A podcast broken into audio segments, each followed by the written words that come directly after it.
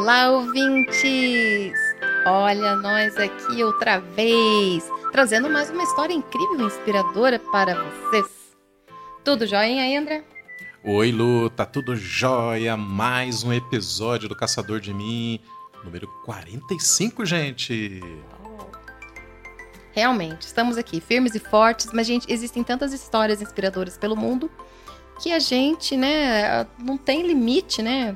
Tá no 45, já pensa, são 45 pessoas para nos inspirarem, para trazerem bons exemplos, muita superação. É, Lu, eu vou confessar para você que no comecinho do projeto Caçador de Mim, ouvinte, é, quando a gente decidiu fazer biografias de gente incrível com histórias inspiradoras, lá nos primórdios, né, fazendo as pesquisas, me vê, acho que a Lu não sabe disso, Lu. Ó, vou confessar aqui ao vivo, tá?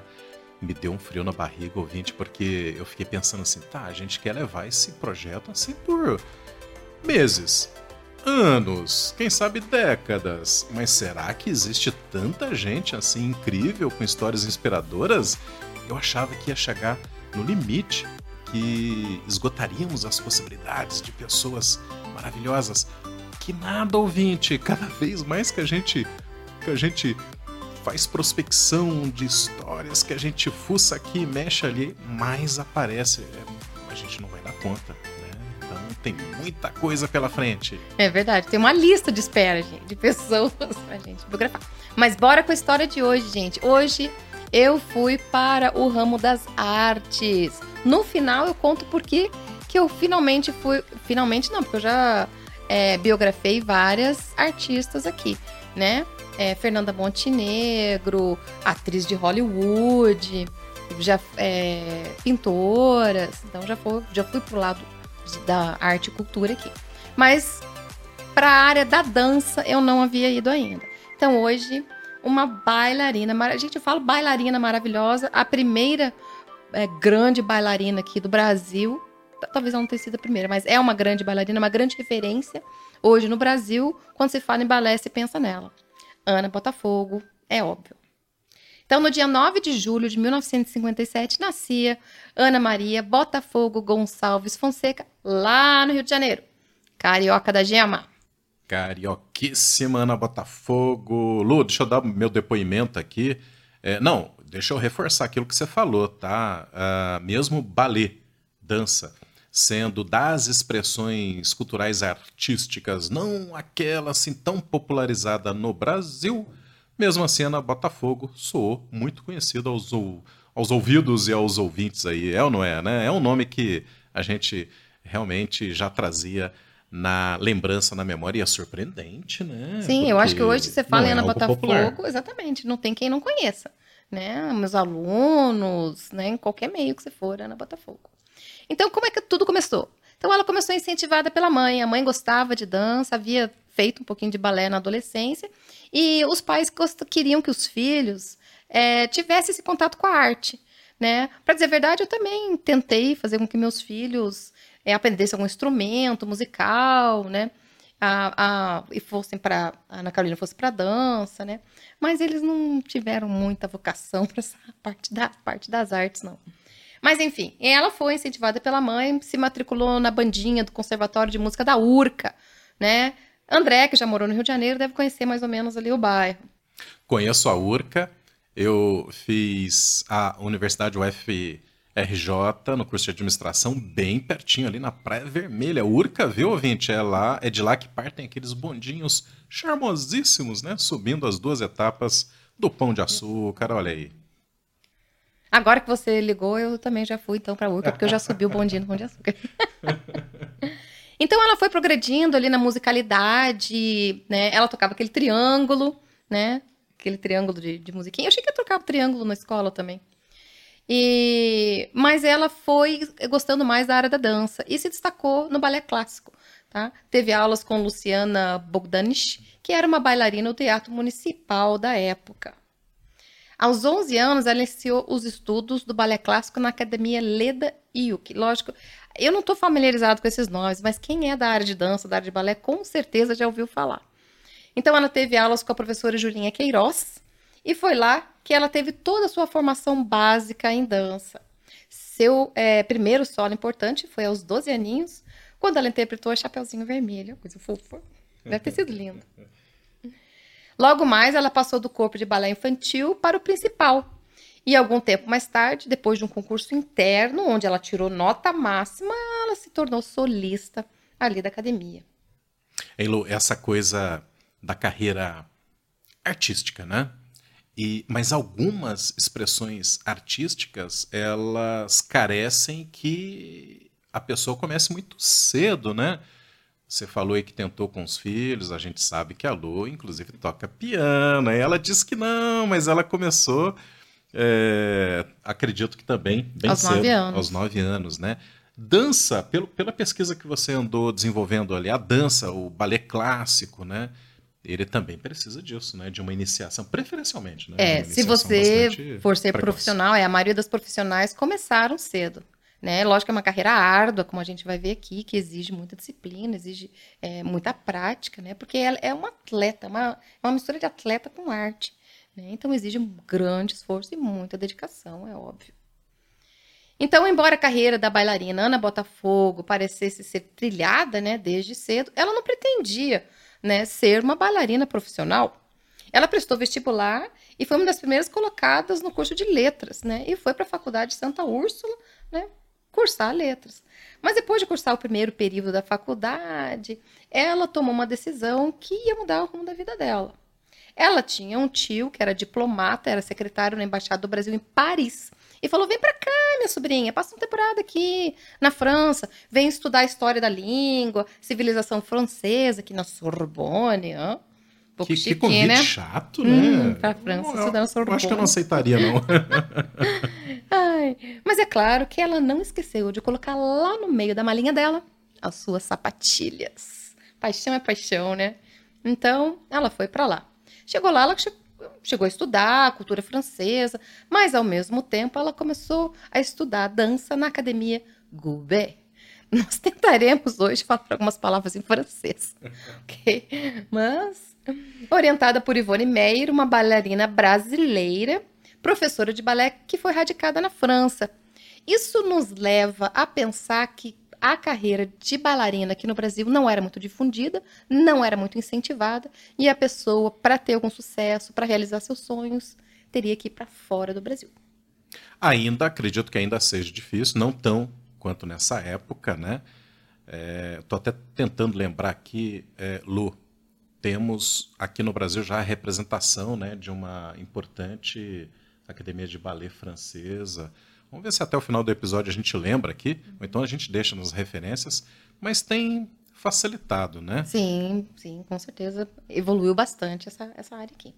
Então, três meses se passaram e ela soube que o balé de Marseille, de Roland Petit, estava abrindo uma audição então, para contratar novos bailarinos, e ela foi lá, incentivada pela professora dela, foi lá, resolveu prestar o concurso. Gente, a audição atrasou por mais de duas horas. Olha a persistência aí, hein? Ela se agarrou com sua determinação e toda a paciência do mundo, né? E pensou: já que eu estou aqui, é melhor eu ir em frente. E se manteve lá esperando a prova acontecer. Dos 80 bailarinos inscritos, na primeira peneirada sobraram 18. E adivinha quem estava entre os 18? A Ana Botafogo. Nossa queridíssima Ana Botafogo. Na segunda peneirada, ficaram apenas três mulheres, três meninas. Duas autonas norte-americanas. E quem ainda não viu nenhum vídeo de Ana Botafogo, procura lá, gente. Ela é pequenininha que nem eu, né? Pequenininha, só que ela é magrinha, né? Bem magrinha, né? Eu não sou tão magrinha. Então, ela estava lá, toda miudinha, no meio daquelas autonas lá, para as finais da audição. Então, para ela parecer bem clara, né, a preferência das, do pessoal lá pelas autonas, né? Só tinha uma vaga, mas ela de novo falou: já que eu estou aqui, é melhor ir em frente. E ela mostrou com toda a sua garra, delicadeza, técnica e carisma e tudo mais que essa pessoa incrível tem. E ela fez de tudo que foi pedido na prova. Olha os nomes agora, gente futês. Futês são giros. Então, girou para esquerda, girou para direita, para tudo que foi lado lá. Pliés, frappés, tendus. Ah, tá boa a pronúncia, hein, ouvinte? O que, né? que vocês acham? joia, né? Se alguém é bailarina aí, gente, me perdoa, né? Pode corrigir depois aí. Então, parecia prova para solista ou para primeira bailarina, ela disse, de tão exigente que eles foram. Ah, Lu, eu acabei de lembrar aqui, tá? Mentira, ouvinte, eu pesquisei na internet, tá? É, eu estava devendo essa informação, né, Lu? Ah, aqui pertinho da gente, aqui em Curitiba, tem Joinville, ah, e uma grande cidade de Santa Catarina, embora a gente esteja aqui no Paraná, mas as cidades são próximas.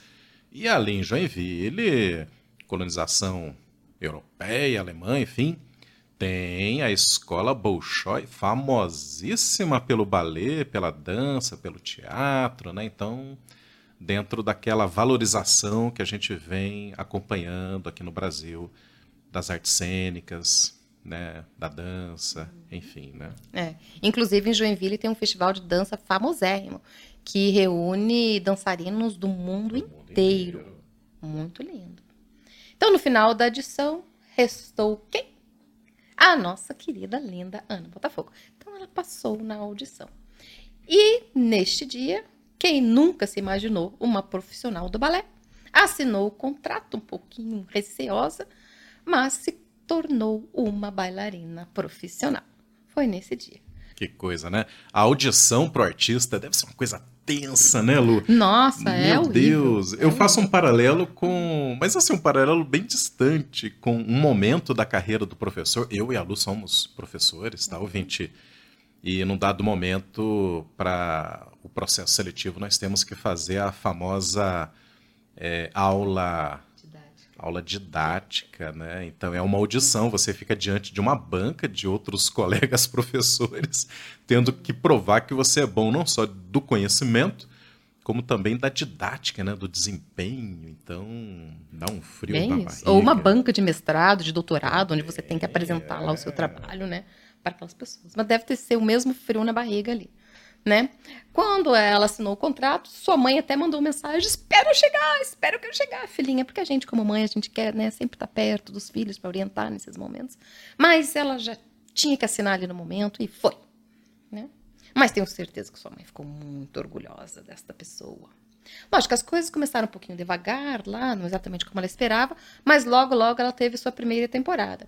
Aliás, é, quem assistiu é, aquele filme com a Natalie Cisne, Portman, Cisne, Cisne Negro, Negro, né? Uhum. É. Sabe o quanto que tem em dança, tudo isso, a oportunidade, às vezes, quando a primeira bailarina se machuca, ou a solista se machuca, você tem que substituir, né? Você tem sempre que ter um plano B ali.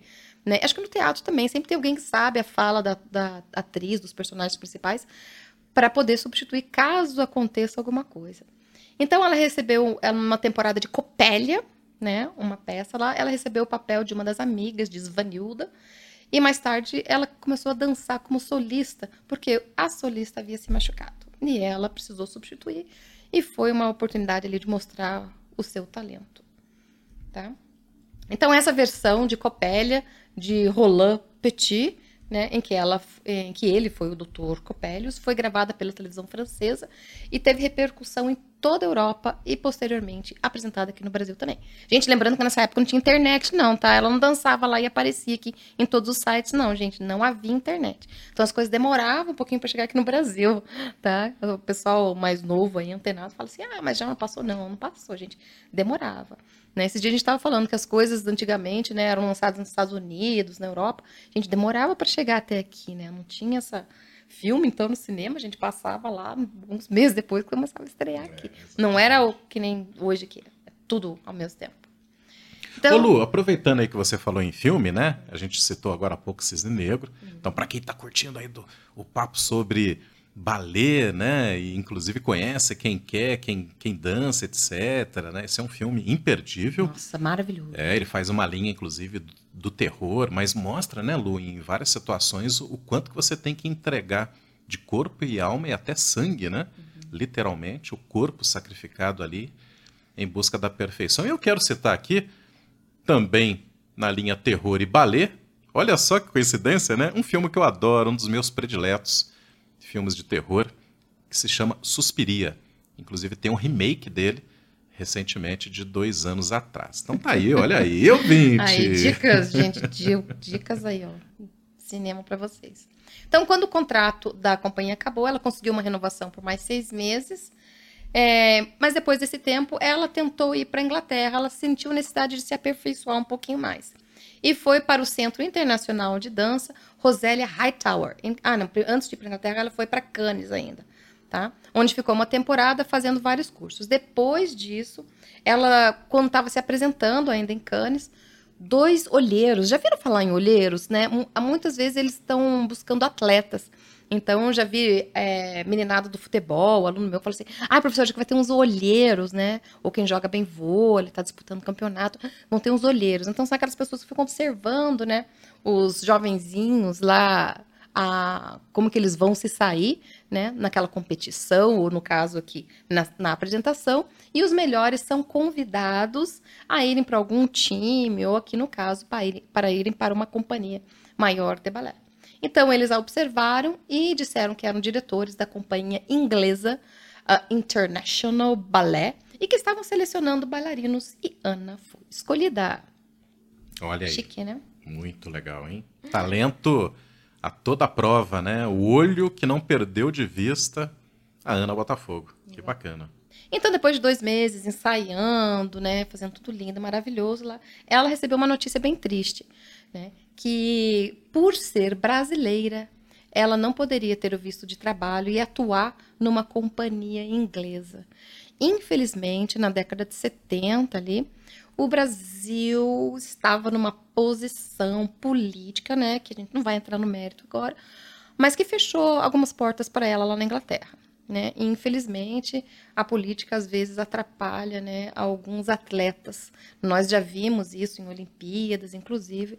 Né? Infelizmente, esses é. governos, né, eles acabam atrapalhando a, a carreira né, de algumas pessoas. É, é muito triste ouvir isso. É verdade. Mas, Por exemplo, o atual momento agora internacional, né, essa guerra aí da, da Rússia, Ucrânia, a gente já está recebendo notícias de boicote, né, de artistas, de atletas, de um lado e de outro. Que pena, né?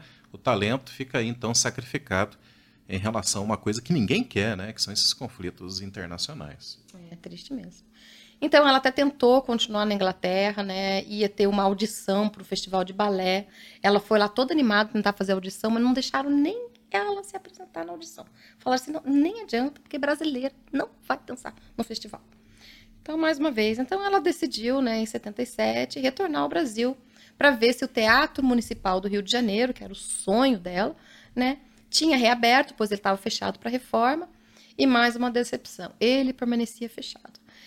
Então, outra crítica aí, né, como muitas obras públicas deste país, que demoram séculos, né, para serem realizadas, né, com muito desvio de verba, com troca de governo, que daí não dá prioridade para a mesma coisa.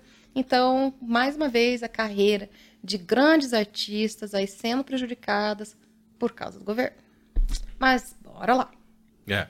Eu, eu aproveito aqui também, né, para deixar aqui o meu posicionamento extremamente favorável à cultura, à arte, é, não sei, ouvinte, às vezes, de forma desavisada, a gente acredita né, que investimento em cultura e arte pode ser inócuo.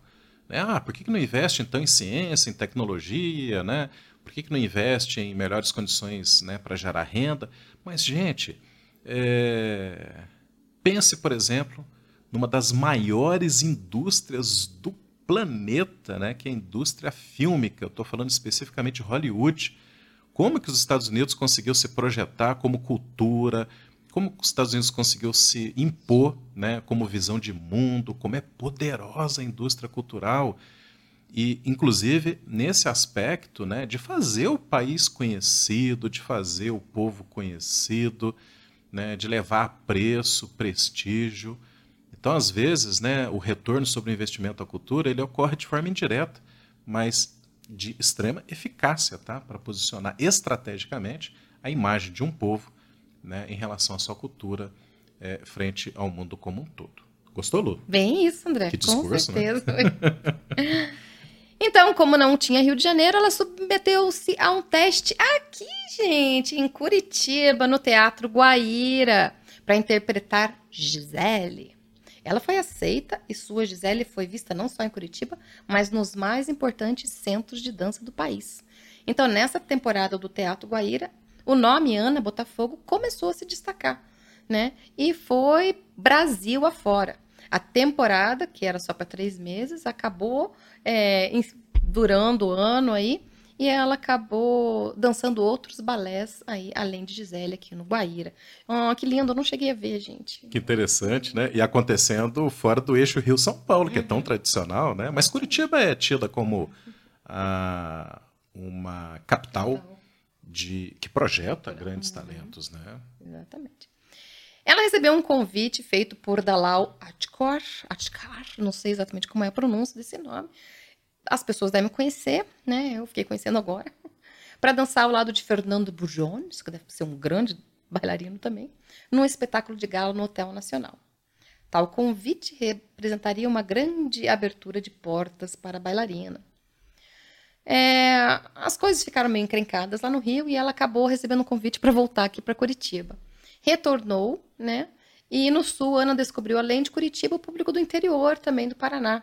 Ela ficou aqui até 79, né? É, e aproveitando a fase de transição e mudança da direção do Teatro Guaíra. Nisso, ela recebeu um convite de novo do Dalal Atcor para estrear as produções da Associação do Balé do Rio de Janeiro. Foram três temporadas de um estrondoso sucesso. Entre os balés foi Romeu e Julieta. A gente deve ser lindo no balé, isso eu não assisti. A sua primeira apresentação do Quebra-Nós, eu já assisti Quebra-Nós, gente, é lindíssimo. Tá? Mais, ao ver, mais uma vez, ao lado do famosérrimo Jones. Em 81, finalmente, olha, gente, quanto tempo, hein? Finalmente, o Teatro Municipal foi reaberto e teve uma audição para reavaliar bailarinos, contratar novos bailarinos, ver como é que os antigos estavam. Ana tentou, né, o que sempre quis nos palcos e foi fazer a audição para ser uma solista. Mas é, Teatro Municipal lá do Rio de Janeiro, lá do Rio de Janeiro, lá no Rio de Janeiro, onde ela queria, né? Então ela fez a teste para ser solista, mas o povo ali, os, os povo, gente, né, os jurados ali falaram assim, minha God, né? Meu Deus. Na ocasião, era Márcia Aide, referiu-se a Ana como uma bailarina muito especial. Essa moça é fora de série, né? Tem tudo. Tem aura, tem técnica e tem garra. Tudo que precisa uma bailarina de primeira. E ela saiu ali como a primeira bailarina. Então, primeira bailarina, eu estava vendo uma entrevista dela, é como se fosse um cargo no teatro. Não existe só uma, tá? Existem é, três, quatro, cinco primeiros bailarinos, né? Entre homens e mulheres ali, né? Então, eles que pelo que ela falou, costuram toda a cena, levam todo o espetáculo ali. Ok? Começando a entender de, de balé, né? então, ao longo de sua carreira, que como estrela do é, Teatro Municipal do Rio de Janeiro, já conta com 40 anos de história, gente. Lógico que ela não dança mais assim, público grande, teatro grande, mas o nome de Ana Botafogo transpassa os amantes da dança, né? Sendo citada nos mais diversos tipos de mídia, como a gente viu. Inclusive, Ana Botafogo conta em sua carreira participações em algumas novelas, porque ela é muito carismática, gente, ela é muito talentosa. Né? Inclusive, uma das novelas foi Páginas da Vida, né? É, que foi ao ar entre 2006 e 2007. Se você não viu, dá uma olhadinha lá no Google que vale a pena. Então, isso está totalmente alinhado com o objetivo dela de popularizar o nosso balé. O segredo de Ana, além do carisma enorme que ela tem, ela tem uma desenvoltura verbal muito, muito elegante, mas ao mesmo tempo popular. Então ela consegue ser elegante, chique, carismática, popular e, e conversar com todos. Todos. É. Todos. É. São requisitos importantíssimos para quem quer propagar, né? para quem quer ser embaixador, para quem quer representar, popularizar as suas áreas de conhecimento já passou aqui pelo podcast Caçador de Mim, por exemplo, cientistas, né, que tiveram essa capacidade comunicativa com grande público, enfim. Uh, e estou lembrando aqui exatamente do rostinho simpático, do sorriso carismático. E não é à toa, né, ouvinte, que mesmo o balé não sendo tão popular assim no Brasil, você lembrava assim do nome Ana Botafogo. Isso aí. Então, além do Teatro Municipal do Rio de Janeiro, ela também pisou como bailarina convidada no Sadler's Wells Royal Ballet de Londres, logo depois de um tempo. Ela conseguiu, né? Depois que arrefeceu, né? Os, as amizades ali. Ela conseguiu dançar lá, que virou depois o Bergman Royal Ballet, né? Ela dançou no Balé da Ópera de Roma, Balé Nacional de Cuba, Balé Nacional de Venezuela.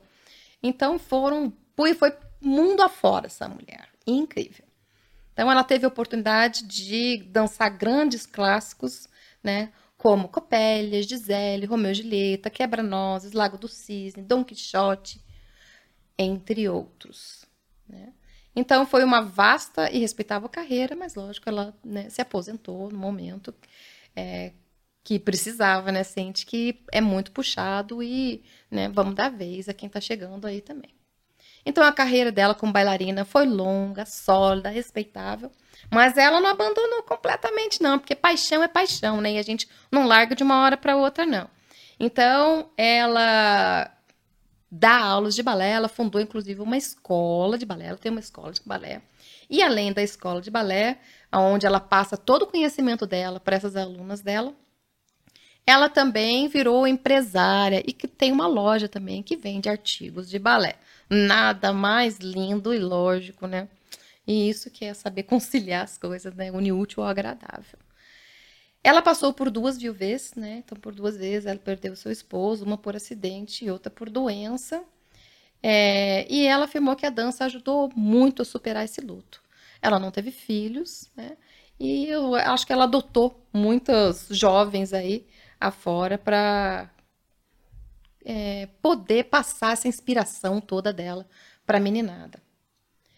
É, em uma entrevista, Ana fala: a alegria no palco é a sensação de dever cumprido e o reconhecimento da plateia através dos aplausos, que é o que o bailarino mais gosta são os aplausos ao final de cada espetáculo. Eu, quando vou ao teatro e assisto a apresentação, né? Seja uma peça, seja o balé, seja uma dança, seja uma orquestra, gente, eu faço questão de aplaudir de pé ao final, porque é um espetáculo maravilhoso e esses atores, músicos, dançarinos, eu sei que eles treinaram assim, suaram, gente, suaram, deram sangue muitas vezes ali naquele treino. E infelizmente ainda é uma carreira assim tão desvalorizada, né? Eu entendo bem o que é isso, porque eu sou professora, né? Tão pouco reconhecida, né? Mas que merece todo o nosso apreço, todo o nosso carinho, toda a nossa quase reverência ali, porque eu sei o quanto eles se esforçam diariamente, né, para dar o seu melhor ali para nós espectadores. É. Inclusive, uma curiosidade, é... existe uma certa etiqueta no mundo das artes cênicas que o aplauso tem que entrar no momento certo. Então não é como um show, né? Que você vai aplaudindo tudo. Mas eu vou confessar o seguinte: eu já ouvi de artista que, mesmo quando o aplauso entra errado, entra muito bem, entra animando, entra motivando, né? Então realmente é, é sensacional estar lá no palco. A gente fica imaginando, né? Estar lá no, no palco depois de uma luta árdua pela cultura, né? E receber o reconhecimento do público, que foi tomado por uma coisa que eu acho que é das mais lindas, né? Que é a emoção.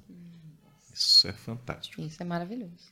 Outra fala de Ana Botafogo: arte, cultura e educação são pilares importantíssimos para o desenvolvimento e manutenção da nossa nação.